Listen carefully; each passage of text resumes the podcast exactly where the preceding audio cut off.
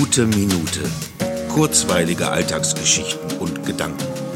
Mein Name ist Matthias Hecht und jetzt geht's auch schon los. Wie klein die Welt ist und wie schön, wenn Wünsche sich erfüllen. Da ist dieses gelbe Fahrrad aus Episode 211, das tagelang kaputt am Pfahl lehnte. Und da komme ich gerade nach Hause und da ist diese Frau, die dieses gelbe Fahrrad schiebt. Mit neuen Reifen und auch sonst sieht es aus wie neu. Ich sage ihr, dass ich mich freue, dass das Fahrrad wieder fährt, so wie ich es mir gewünscht habe damals. Und sie sagt, bist du nicht der Schauspieler?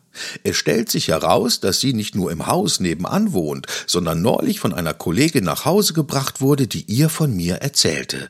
Denn diese Kollegin von ihr ist wiederum eine gute Freundin von mir. Das war ziemlich überraschend und einfach schön, wenn sich plötzlich Verbindungen auftun mit Menschen, die man gar nicht kennt, obwohl sie direkt nebenan wohnen.